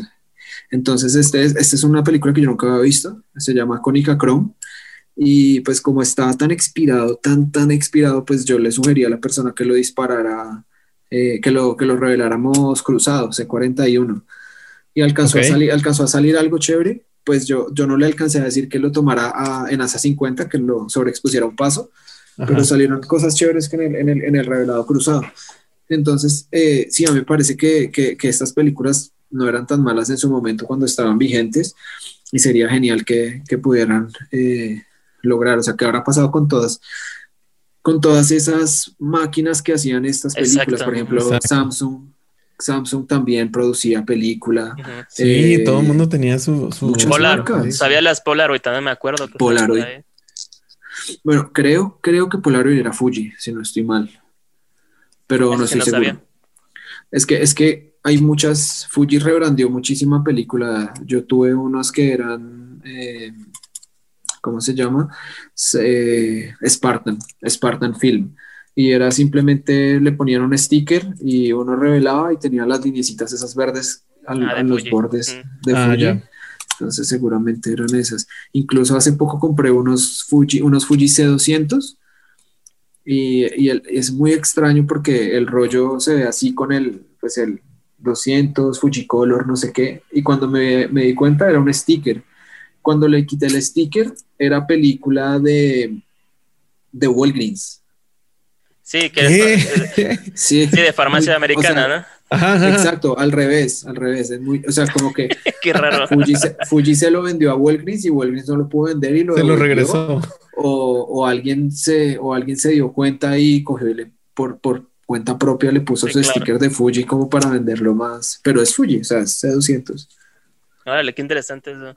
También esos, de- por ejemplo, esos, esos este, rollos de farmacia CVS o Walgreens de- eran este, tan interesantes porque al final, como dice Beto, es el grado consumidor, consumidor más, este, más económico.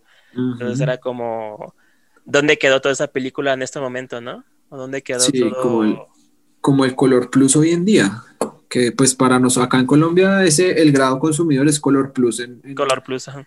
en color, Color Plus 200. Acá se consigue así en cualquier lado, no es tan, tan caro. Se consigue más o menos a unos 6 dólares, tal vez, 6 dólares. Y eso pues es barato a comparación de un, de un Portra que cuesta tres veces más. Claro, claro. No, acá en México yo creo que de los más baratos, yo creo que sí es el C200. He visto Exacto, también, he visto también el, el Pro Image 100 de Kodak, que también no es tan caro. Y ¿qué otro sería como? Creo que el, el Ultramax de Kodak, el 400, es de los Sí. que yo he visto también así como más común que lo venden sin problema. Sí, Go- Gold, eh, bueno, es que Pro Image ya es profesional, es una línea profesional digamos como que. Sí, Sí. pero eh, Gold, Ultramax eh, son pues un poquito más abajo, Abajo. pero siguen siendo un poquito más costosos que Color Plus, por ejemplo, acá, por, por lo menos acá en Colombia, ¿no? Sí, claro. No les dije lo- las, mis películas preferidas y todavía las estoy pensando y es difícil. De las yo creo que sí, yo creo que Hectar, Hectar 100 es una película que si uno la sabe utilizar es una película demasiado, demasiado buena.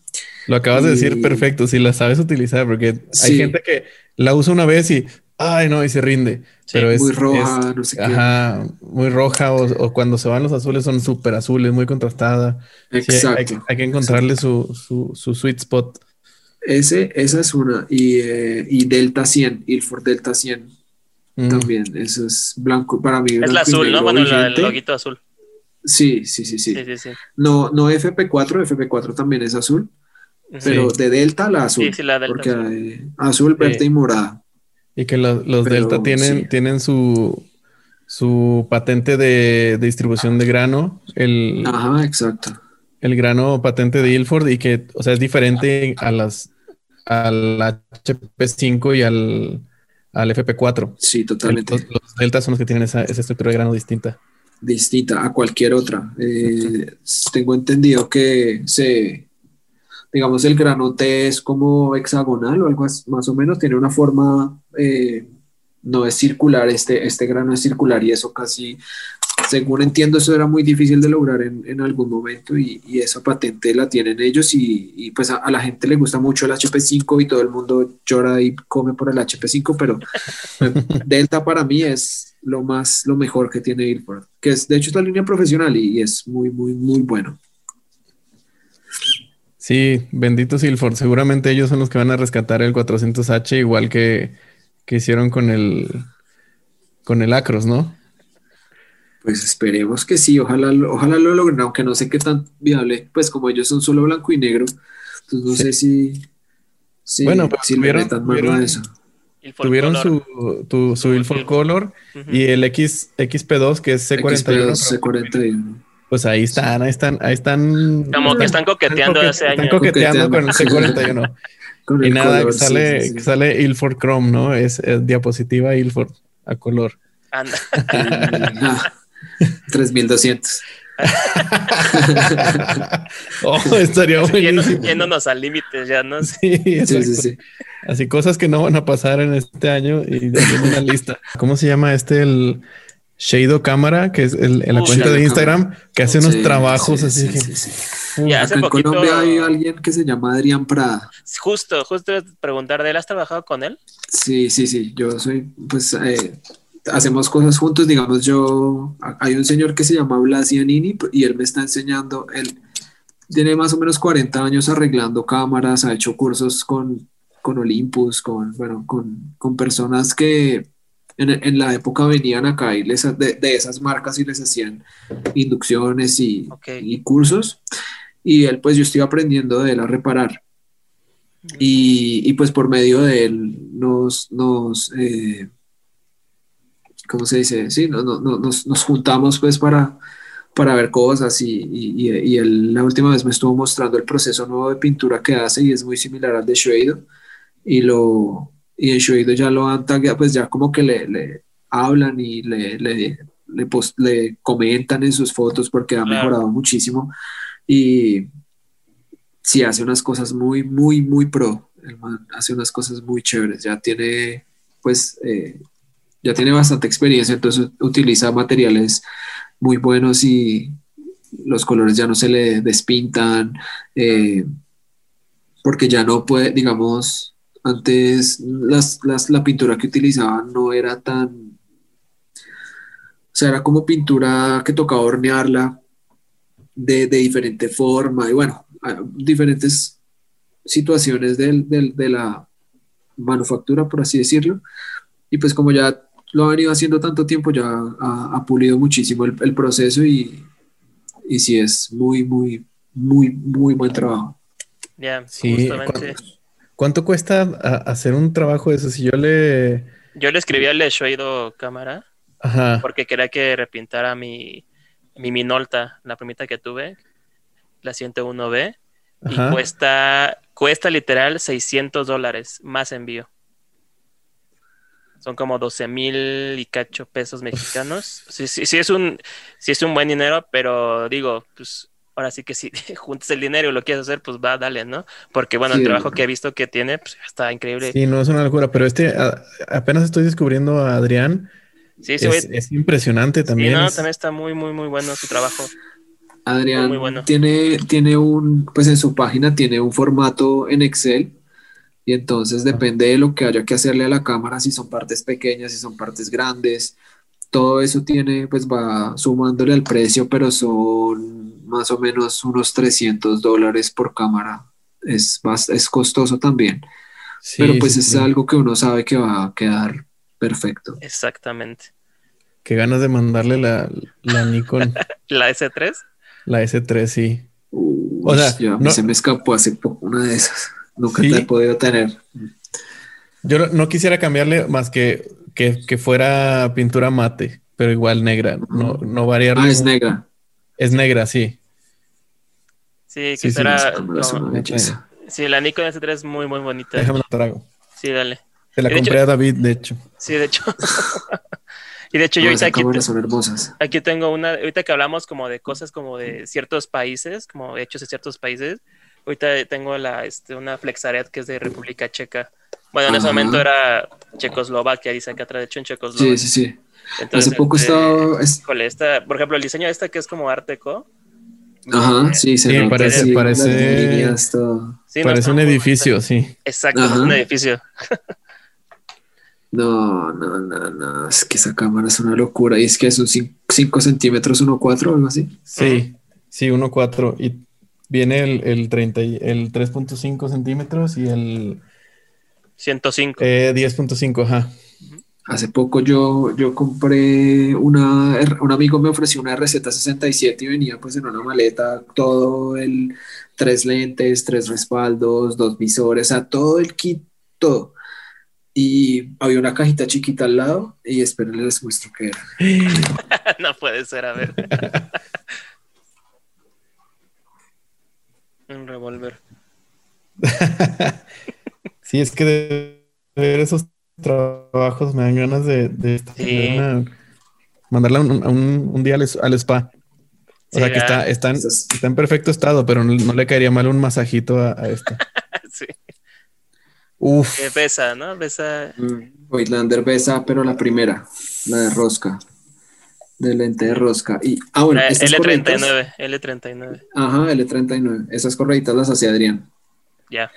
Entonces, eh, bueno, esta cámara estaba ahí y pues yo pensaba que le iba a vender, pero en realidad es me muy ha gustado ¿no? tanto. me ha gustado muchísimo, muchísimo. Pues hablando como de rangefinders y eso, y esta es la que he estado utilizando últimamente.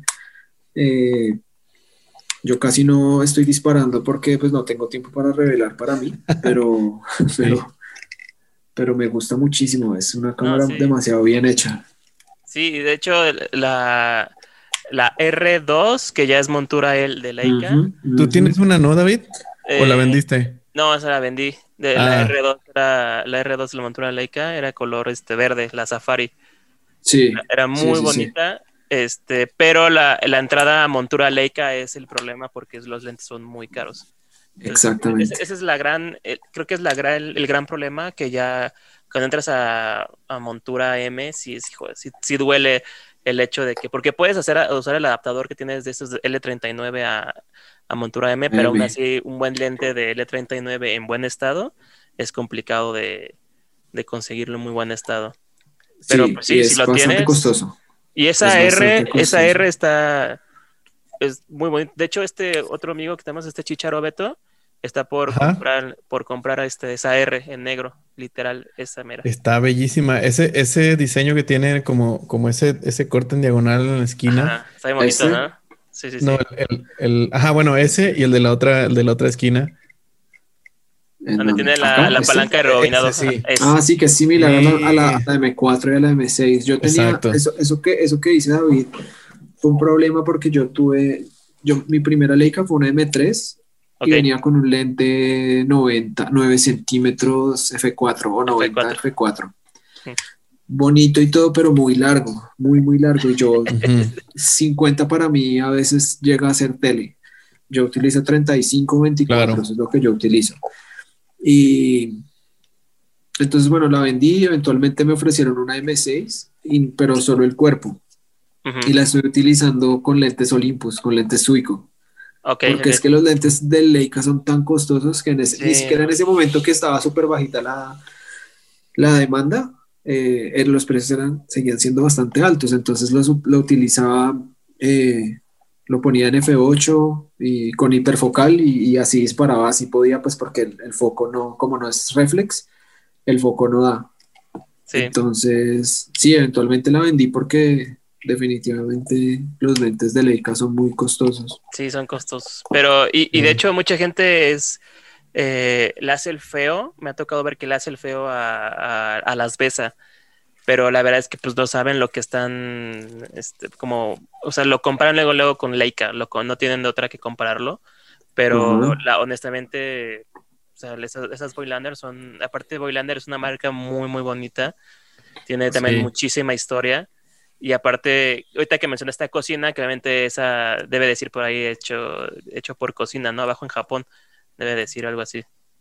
Ah, cocina. ahí está. Entonces, este, cocina se encargó de sutilmente en las sombras de rescatar muchas cosas y entre De rescatar. Es, es la cámara, la primera marca de, de cámaras de la historia. Sí. Es la primera marca, 1756. Entonces, pues en los 80s o 90s ellos, eh, Cocina compró Voigtlander, Carl Zeiss, o, no estoy seguro si los compró como tal o si son unas, un subsidiario o algo así. De Zeiss, pero ellos... y como gran corporativo. Exacto, y Cocina fabrica los lentes todos los lentes que son Carl Zeiss japoneses son hechos son por cocina, estas cámaras son hechas por cocina, las contacts que son japonesas también son hechas por, por cocina. Entonces, eh, pues a mí me parece que hay una muy buena opción en, con respecto a los lentes de Leica. Los lentes de, de Carl Zeiss que son montura M, uno puede utilizarlos y la verdad no hay, o los Boylander también. Sí, o los Boylander. No hay que comprar los Leica, no hay que comprar los Leica porque la calidad de estos son muy, muy alta y pues son Carl Zeiss, o sea, tienen los mismos estándares de calidad que Carl Zeiss, entonces pues la verdad pagar el doble o el triple por un lente muy, muy similar, pues me parece que ya es algo como, pues, debatible. Sí, exactamente. Sí, 100%. Por un, ¿cuánto cuesta un, a ver, un, el Noctilux? Uh, 50 mil pesos mexicanos. El punto 95. mil dólares, creo. ah, no, no, y ese del 95 sí, no, no, no. no. El F.95 aquí en BH cuesta 12.500 dólares. 12 mil, no, no, no, no, una locura. Sí, y de hecho el, sueño dorado de muchos, de muchos usuarios de Leica es el Noctilux, pero el 1.4, porque es digamos el, más viable, pero viable en estándares que también... Es Sumilux.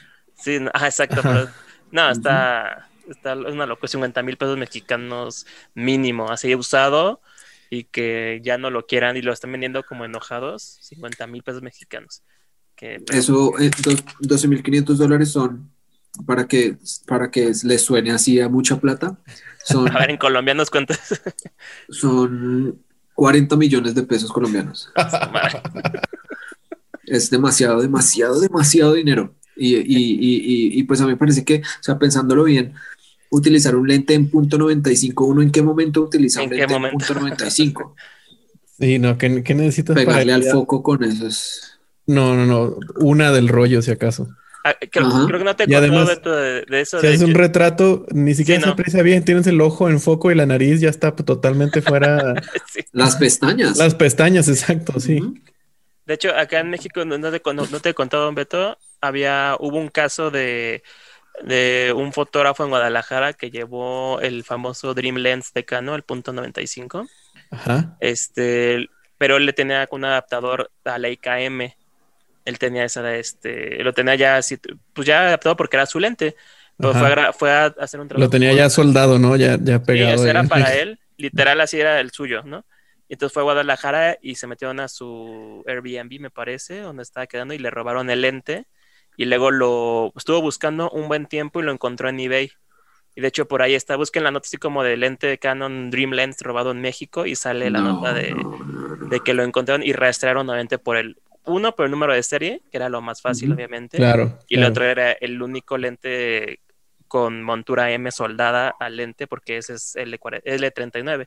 Entonces, este, pues una locura, o sea, el güey que lo quiso vender, este, y apareció, apareció como ya en, Europa el lente, o sea, ya lo vendieron y se fue de mano en mano vendiendo. Se fue vendiendo. De mano en mano, sí. Entonces, sí, es una locura. Y ese lente también vale un montón de plata, vale como 3.500 dólares. Sí, es, es caro ese lente. Una locura. Yo, ahorita que dijiste que, que se te fue de las manos la, una Nikon S3, yo estuve así de comprar una,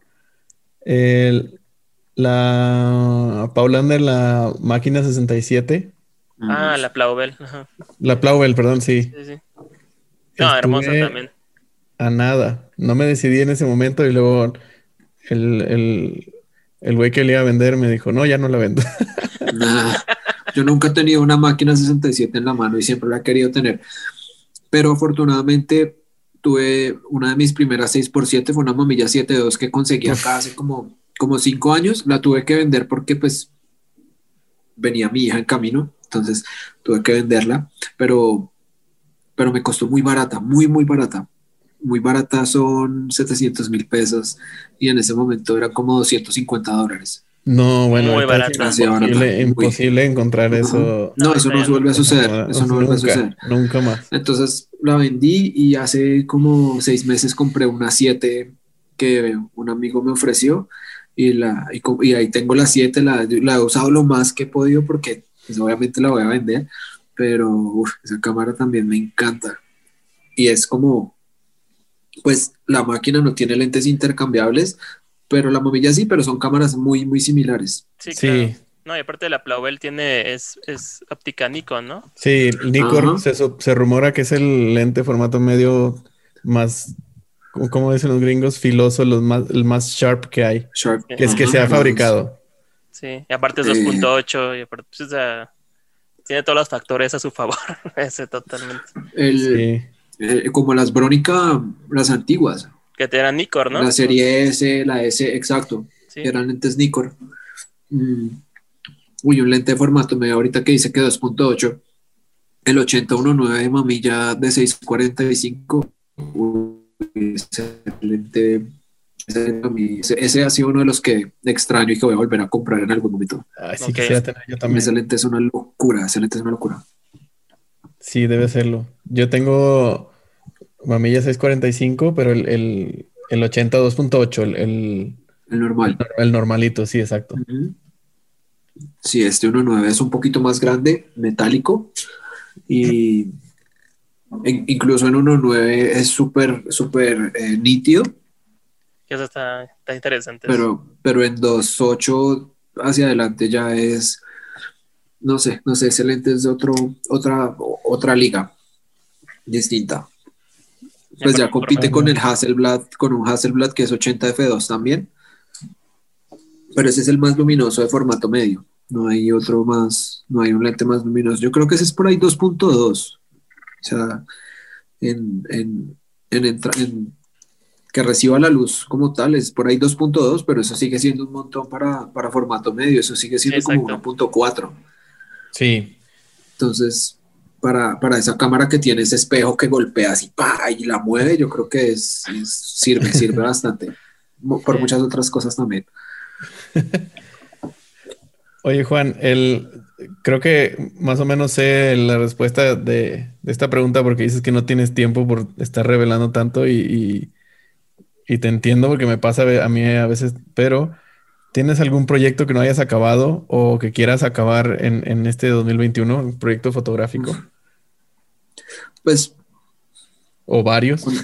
Yo, yo vivía en un, en otro barrio y habían, yo no sé si es que había cerca como una casa de del distrito que ayudaban a personas eh, transexuales les daban ayuda, pues les daban, eran comedor y eso. Yo siempre quise tomarles eh, fotos, hacerles retratos así, como que, como que se sintieran, pues yo siempre las veía, ellas siempre iban en grupos, siempre las veía así como súper arregladas y maquilladas y siempre como caminando como si fueran modelos y yo, yo pensaba como hacerles fotos, unas fotos así bien chéveres, como arregladas, eh, vestidas, maquilladas y todo.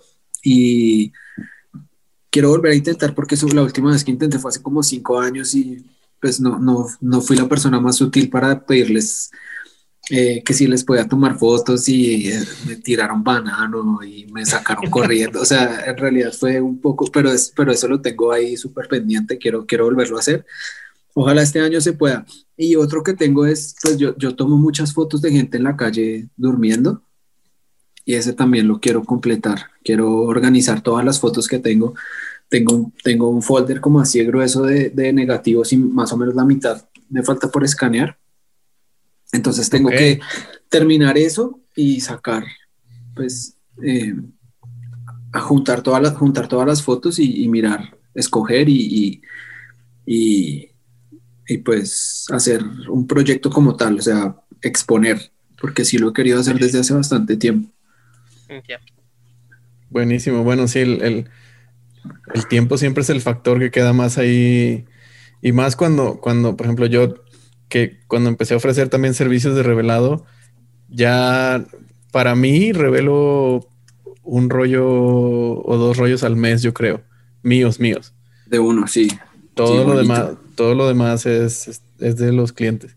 Que me, me, encanta, es un trabajo que me gusta mucho hacer y, darles como ese, ese, pues ese servicio que, que, como a mí me gustaría que me, que me hubieran dado el servicio cuando tomaba fotos hace varios años.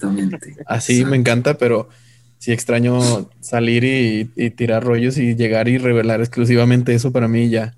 siempre tengo fila, fila, fila. Tengo que ponerme en la fila hasta atrás. Ajá, exacto. y, no solo eso, hay dos cosas. Esa es una de las cosas, pues que, que yo estoy revelando, pues que que como, como casi no disparo, eh, pues como casi no tengo tiempo, entonces casi no disparo. Pero lo otro es que al principio, como les decía, el Portra me salía súper barato, entonces yo disparaba mucho Portra y mucho Héctor. Y pues yo, yo miro eso y es como, ah, hubiera guardado toda esa película y bueno, pero o sea, que me, que me literalmente quemar la película, botarla. Hay muchas de los rollos de hace 6, 7 años son 3, 4 fotos por rollo aceptables. Claro. Y, y, y, entonces, como viví eso y como pasé por eso, hoy en día un rollo me dura 20 días, un mes, porque pienso mucho en las fotos. O sea, ya no es como disparar a cualquier cosa, sino no, hoy en día, entonces son esas dos cosas. Primero, pues que no disparo tanto por eso y segundo, pues que no tengo el tiempo, pues porque lo estoy haciendo para otras personas y lo que usted dice, o sea, hacerlo como, como uno quiere que lo haga, pues como uno sabe, eh, pues como uno le gusta y como uno tiene la cámara y, y uno está metido en el cuento, no es como un cuento de, de, pues de, de, sacarle plata al asunto, ¿sí? sino de, hacer algo que a uno le gusta y de revelar y de mirar la película y si salió bien y si quedó sobre revelado, sobre revelado, todo, todo, todo eso, o sea, todo el proceso como tal es, es muy, muy como enriquecedor, por así decirlo. Es muy chévere, me gusta muchísimo.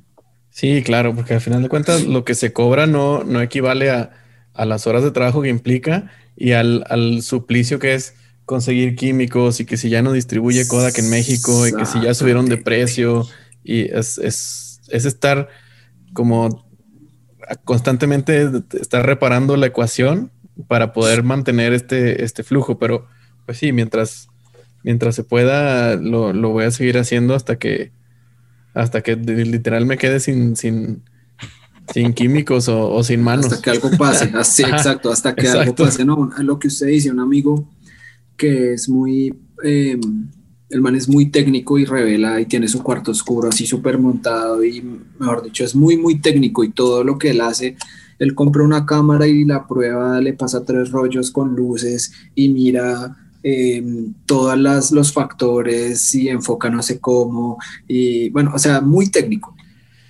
Este man eh, se dio cuenta, bueno, así como entre paréntesis, se dio cuenta que los lentes de mamilla TLR son mejores que los de Hasselblad, que los Carl Zeiss de Hasselblad.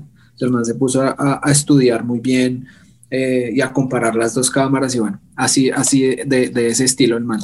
Y este man dice lo mismo, como yo no, yo no puedo revelar a la gente porque para yo revelar yo no podría hacerlo por ese precio porque, porque sí, o sea, el man dice que, que tendría que cobrar tres veces más lo que las demás personas cobran por todo el tiempo, por todo el estudio que el man La dedicación, ¿no?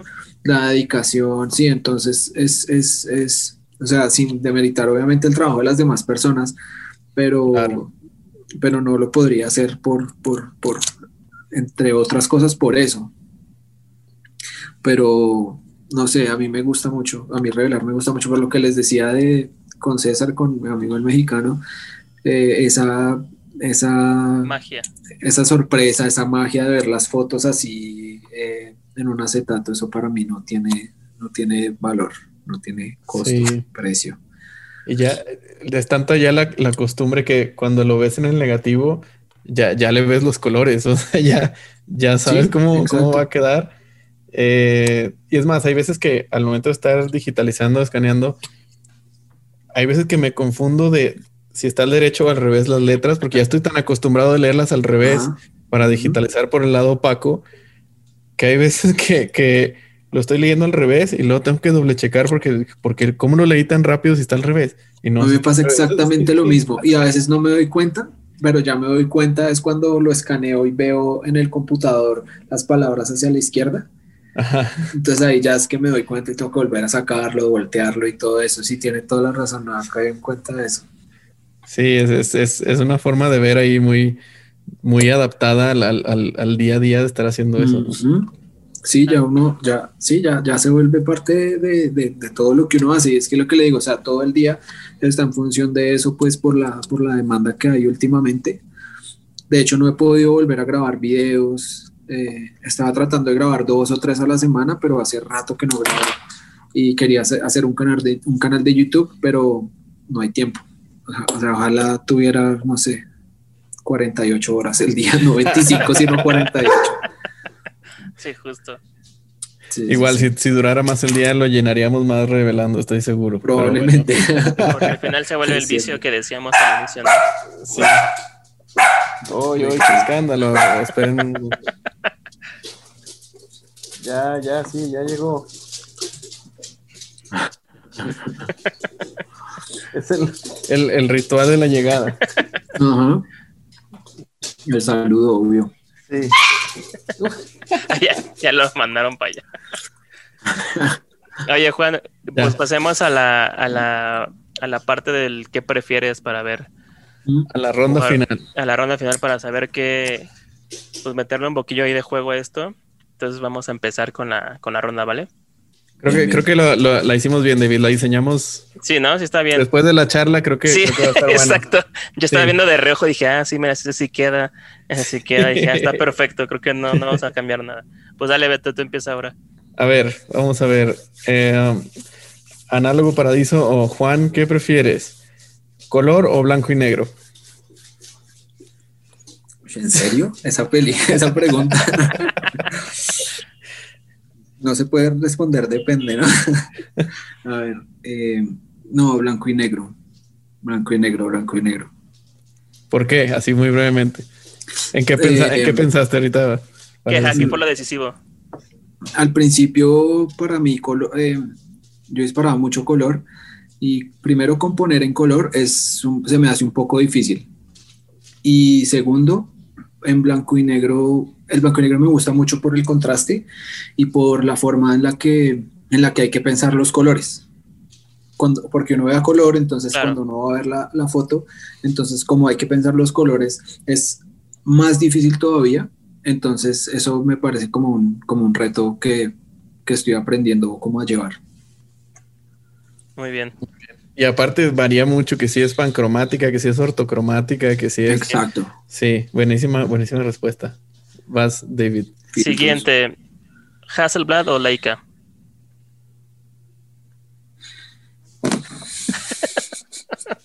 Leica, Leica. O sea, hand- hands down, sí. O sea, son formatos diferentes, pero Leica. Pero es, ¿cuál- ¿qué fue lo decisivo en tu cabeza que dijiste? Eso es. Eh, lo que pasa es que yo tuve, yo tuve un par de Hasselblad y me gustó más Brónica. Hasselblad es muy... Hay que saberla usar muy bien para que no se trabe, toca saber hacer ciertas cosas para que no se dañe la cámara. Y Leica es una cámara, yo me acuerdo cuando compré lo que les contaba, la primera M3 que yo tuve, cuando yo tuve esa cámara, yo había tenido muchas otras cámaras en la mano, pero cuando tuve la Leica en, en la mano, me di cuenta de lo que era una cámara bien hecha. Todo en su sitio, no se mueve nada, no suena nada, No le las velocidades perfectos, no, nada. Leica. Al fin. Muy bien. sí, Leica. A ver, la siguiente es una point and shoot o una Polaroid. Polaroid. Pues inst- instantánea, ¿sí? Sí, Sí, sí, sí. Sí, sí, sí, sí. por la misma magia que dices, o qué será. Eh, tengo una, una Instax White, la compré para revenderla y no la vendí. Y no la voy a vender. Me Yo- gusta muchísimo. Es la, la negra, la que es así un armatoste gigante. Exacto, negra Yo con gris. Tengo exactamente esa también. Me encanta. Dejen- yo también. dejen- me tengo que ir por algo, les tengo que enseñar algo de hecho de eso. Espérenme tantito. Ustedes sigan hablando de algo más, ahorita vengo. Ah. Sí, Sí. no, esa- esas, esas, yo hice un video de, de cómo funcionaba Polaroid, pues ahí lo hice como rápido y medio Ajá. Que, de que afán. mucha gente cuando, cuando le, le explicas que, que todos los químicos están abajo y el hecho de que salga así lentamente es porque pasa por unos rodillos que los esparcen todos y se revela y es como Exacto. la gente se vuelve loca. Mind blown. Ajá. Eso fue lo que yo expliqué y mucha gente me dijo eso, como, uy, no sabía, nunca lo había pensado, no sé qué. Sí, esa es la razón de ser del cosito de abajo. No es para que la anotes con plumón. No, no, bueno, también, Ajá, claro, sirve pero eso. principalmente para, para que los, los químicos se esparzan por, toda la, por todo el papel y eso me parece un proceso súper bonito, tener la foto ahí instantánea, pero que no sea digital, sino física, porque pues Claro. uno toma la foto con el celular y la foto está ahí y queda ahí, uno la puede ver, pero tener la foto y poderla pegar de una vez en la pared o guardarlas. Sí, una, una Esa genialidad. es la cámara de, de mi hija, esa es la cámara con la que yo le tomo fotos a mi hija, pues con todas, pero esta es más como la principal. Pero les quiero enseñar que esta, por ejemplo, en Kickstarter me di cuenta que hay muchos proyectos de, de fotografía muy interesantes. Y uno de esos que me encontré fue una cámara instantánea, que, es, mar- bueno, le pusieron NONS, se llama, pero con montura M42 y es este, instantánea. Entonces le puedes meter cartucho de In- Intax Wide. Y este, Ah, guay. aparte, aparte bien, porque esos Sí. cartuchos están disponibles. Sí, exacto. Ese fue lo que me llamó mucho la atención. Dije, esos son cartuchos muy fáciles de conseguir, no tan caros, pero M42. Dije, pues, ¿qué más? ¿Qué otra montura más accesible Y- para una cámara así que una M42? Pero es white, ¿no? No mini, Instax white. Este, no, es mini, perdón. In- Intax Ah, Mini. Instax. Mini. Bueno, pero está bien. Tiene, tienes, Igual. tienes color, Sí, tienes blanco y negro, tienes. Sí, está muy interesante Exacto. y se ve que es como el prototipo. Se ve que es la primera vez que la sacan porque es tosca, es grande, pero funciona. Ya la probé y funciona perfecto y Pero está, Y la- está genial. Tiene su montura de flash y, y lente Sí. que tú puedes exponer. Es lo Y que la cantidad de y la Velocidades cantidad de controladas. lentes que hay en M42. sí, ¿no? y, y O sea, velocidades y todo y tiene exposímetro de hecho ya también. Entonces está como Uf. fue, un- fue una cosa Eso, muy eso es lo que le falta a la Instax White, o sea, tener ese control. Sí, Controles, claro. Claro. Sí, de hecho le puse así una M46, este es un Tomioka. Este, y se lo puse y no, es una locura. Así dije, no, está. ¿Cuál es se ese? ¿El 1.2? 1.4? Este es 1.2, el 55. Sí, Yo tengo ese mismo, pero el 1.4 y es uf, brutal. Sí, está, está una locura este, este, esta fórmula en el que tienen el lente está, está, está loco, el lente, está muy bonito de hecho. ¿Y qué hizo? ¿Qué hizo? Se supone que es la película de 800, las Instax. películas es 800. Ah, re bien. ok. Sí, Y son estandarizadas, todas son 800, ¿no? Todas son Blanco y negro y 800. color. Sí. Exactamente. Sí, porque las cámaras no tienen control, entonces tiene que estar parejito el. Sí, está muy interesante. Fue una. Y de hecho, yo la compré y dije, ah, la voy a vender. Y justo te que dijiste eso de no, yo no la vendí, me pasó lo mismo. No. La ¿Cómo, probé. cómo la hicieron? Desarmaron una wide y la, la hicieron manual. Eh, en la página de Kickstarter de ellos, que se llama Nonce Camera, te fueron mostrando como el proceso y justo eso, justo lo que dices, agarraron una cámara instantánea actual y dijeron, La a ver, desarmaron y la- a le ver. metieron controles. Uf, Es como, a genios. ver. Ingeniería inversa al piso. Sí, qué genios, sí. Sí, fue como, a ver, ¿cómo funciona esto? Entonces sacaron lo esencial para meterlo a una otra caja de luz y, pum, y Pero, puede ser doble qué exposición y chévere. todo. Qué chévere eso del ISO, del ISO 800, claro. Como, como es tan cerrado el diafragma de las Instax, por lo que el- la profundidad de campo, por el foco, Sí, la exacto. profundidad de campo tiene que ser tan amplia, claro, tiene que ser un ISO alto. Sí, No había caído en cuenta, yo pensé que era un ISO mucho más bajito. No, sí, es Wow. 800. Eso Después me la prestas, David. Sí, de hecho, mañana te la, te la llevo para que la, para que la eches. Ándale. Ah. Creo, creo que por ahí ten- sí, tengo, sí tenemos cartuchos. Sí, Ten- ahí tengo, tengo- yo uno, me- lo mandaron, el combo que mandaron era esta y dos cartuchos mini. Entonces, Ah, está- bueno. Ahí tiene todavía, le quebran como unas siete fotos y otro cartucho nuevo. Sí, es una, son esas cosas que digo, si pueden meterse como a Kickstarter a ver cosas así de análogo, hay mucha banda que está haciendo cosas muy, muy interesantes ahí. Sí, y, la, sorpresa es que es gente muy joven, o sea, gente que se metió a decir, bueno, aquí hay problemas, vamos a, hacer 3D printing y hacemos un, una cosa completamente, ajá, revivimos todo. Y de hecho, hace poquito lo más exitoso que he visto de Kickstarter para mundo análogo es el un exposímetro pequeño que le pones a las el Chiquitico. Uno chiquito, ajá, digital y literal nomás ponen los parámetros y listo. Y queda ese exposímetro para que lo sacaron literal para el mercado de la gente que eh, cámaras totalmente mecánicas que no tenían exposímetro. Entonces, para eso es. Que se les dañó. Sí, el que se dañó, que dices, ya no puedo, no, están acostumbrados a usar un exposímetro externo, secónico, etcétera. Sí, o las cámaras que tienen de exposímetro de selenio que... Ándale, que ya se la Que se queman y se, se, que terminan quemando, ya no funcionan. Sí, son esas cosas de tecnología nueva que ayudan a revivir tecnología entre comillas. Antigua. Sí, sí, sí, sí. Bueno, pues sigamos con el que prefiere. Sigue, sigue por favor, por favor. Después de la pausa de... Bueno, la otra es, Juan, ¿qué prefieres? ¿Un F2.8 o un F1.2?